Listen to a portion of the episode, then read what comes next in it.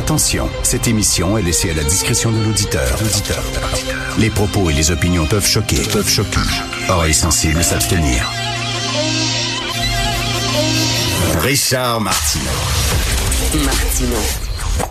Un animateur pas comme les autres. Richard Martineau. Bonjour, merci d'être fidèle à Cube Radio. J'aimerais remercier chaleureusement tous les woke et tous les antiracistes zélés parce que vous me donnez du matériel tous les jours. Vraiment, j'en demande pas tant, mais vous m'en donnez du matériel pour mes ouvertures d'émissions, pour mes segments à LCN, pour mes chroniques dans le journal. Je pourrais écrire trois chroniques par jour, je crois. Alors, euh, parlons des antiracistes zélés et après ça, on va parler des woke. Ça, c'est dans le devoir des organismes de défense des droits de la personne et d'aide aux immigrants accusent le gouvernement, le gouvernement de la CAQ de créer un climat anxiogène en imputant la crise des services publics aux demandeurs d'asile. Alors, ils ont fait un point de presse hier et on dit que on y voit une tendance extrêmement inquiétante du populisme xénophobe qui se répand en Europe et partout dans le monde. Et il y a la directrice d'Amnesty International Canada qui a dit c'est épouvantable. Et là, bien sûr, la CAQ verse dans la xénophobie. On n'attaque pas les immigrants en tant que tels, on attaque une politique d'immigration massive qui exerce une pression inquiétante sur les services sociaux, sur le système de santé, sur le système d'éducation et sur le logement. Et ça, c'est pas seulement que la CAQ, je sais pas s'ils lisent les journaux ces temps-ci, ces gens-là, c'est pas seulement que la CAQ, c'est le directeur de la Banque du Canada, ce sont des économistes comme Pierre Fortin, économiste très réputé, ce sont des gens du milieu euh, social qui disent, écoutez, on ne pourra pas, euh, notre filet social, euh, à un moment donné, il va percer parce qu'on ne peut pas prendre soin de tous ces gens-là. C'est pas être anti-immigrant de dire ça, ce sont des faits probants.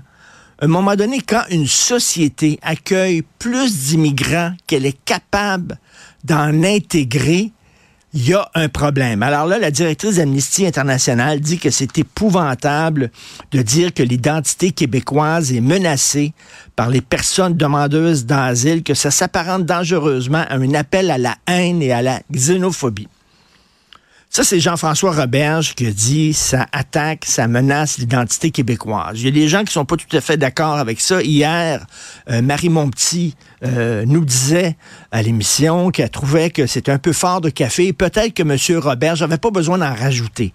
Rien que de dire, regardez la, pression exercée sur le système de santé, sur le système d'éducation, c'est voir ça plus sur l'angle économique, sur l'angle social. On n'avait pas besoin d'en rajouter une couche et de dire que l'identité québécoise est menacée. Quoique, regardez dans le journal de Montréal aujourd'hui Dominique Scali qui couvre euh, très bien le milieu de l'éducation. En région, on a des problèmes à franciser les élèves allophones. OK, et là, c'est peut-être pas, pas à Brossard, là, mettons, à Brossard, on sait c'est très multiculturel. Non, non, non. À Vaudreuil, une école à Vaudreuil, il y a une enseignante qui parle sous le couvert de l'anonymat parce qu'elle veut pas justement se faire traiter de raciste. Alors, elle dit dans ma classe, il y a un étudiant dont la langue maternelle est le français. Un. Elle dit, je me ferme les yeux, je me sens comme à Toronto. Les gens parlent toutes les langues. Ils ont 30 minutes ou une heure de cours de français par semaine. Ce n'est pas suffisant. Ils ne parlent pas notre langue. Les enseignants sont débordés, sont en train de péter aux frettes. Et quelle langue ils utilisent, ces gens-là, pour se parler entre eux? Parce qu'ils viennent toutes, ils ont toutes des langues différentes. Quelle langue ils utilisent? L'anglais. Et l'élève français, qui est dans une ville, Vaudreuil, au Québec, lui doit parler anglais pour entrer en relation avec tous les autres. Euh, j'appelle ça une menace à la langue française. J'appelle ça une menace à l'identité. Et c'est pas les immigrants le problème, c'est qu'on n'a pas les services pour pouvoir recevoir tous ces gens-là. Christy, si tu as de la bouffe pour euh, nourrir cinq personnes, puis tu reçois 50 à souper, tu as un problème. C'est un problème, ce sont des faits Mais là, ils veulent pas voir ça, eux autres. Ils disent que c'est de la xénophobie.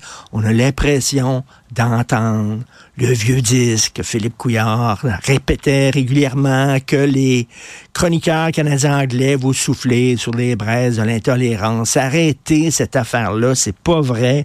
Il y a des problèmes avec l'immigration massive, Christy.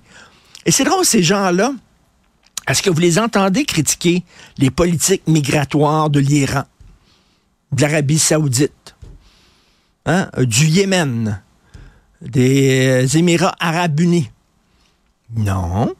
Est-ce qu'ils en reçoivent beaucoup, eux autres, d'immigrants? L'Égypte a construit un mur sur sa frontière qui donne à Gaza. Ils veulent pas que les Palestiniens débarquent chez eux, l'Égypte. Ils veulent rien savoir. Est-ce que vous entendez ces gens-là dire c'est épouvantable? L'Égypte sont contre l'immigration des Gazaouis. Les GP sont fermés. C'est tout le temps les mêmes. C'est tout le temps les démocraties occidentales qu'on pointe du doigt. Il y a un problème avec la politique migratoire canadienne. Puis si vous ne le voyez pas, vous êtes sourd et aveugle. Et là, je vais vous parler d'un autre sujet et vous allez capoter ben raide. Vous allez dire que j'invente ça, j'invente pas ça. C'est dans le National Post. Alors, il y a 20 000 professeurs qui travaillent dans le secteur public de Toronto, des profs qui travaillent dans des écoles publiques de Toronto, qui ont reçu un petit guide, à leur intention. Comment, comment dealer avec les étudiants dans leur classe? Et ils ont dit la chose la plus importante dans ce guide-là qui est donné aux professeurs, c'est la race c'est la race. C'est important. Vous devez parler de la race. Dès que l'enfant a 3-4 ans, vous devez tout de suite lui parler de l'importance de son appartenance raciale. Dans les minutes.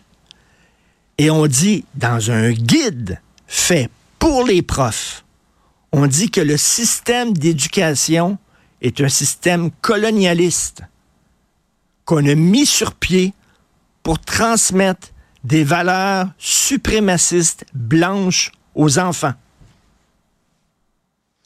On dit aux profs que le système d'éducation est un système qui transmet des valeurs de suprématie blanche. Puis c'est ça l'éducation. L'éducation, finalement, on dit qu'on éduque les enfants pour les réveiller, pour les allumer, pour les outiller à faire face à la vie. Non, non, non, non.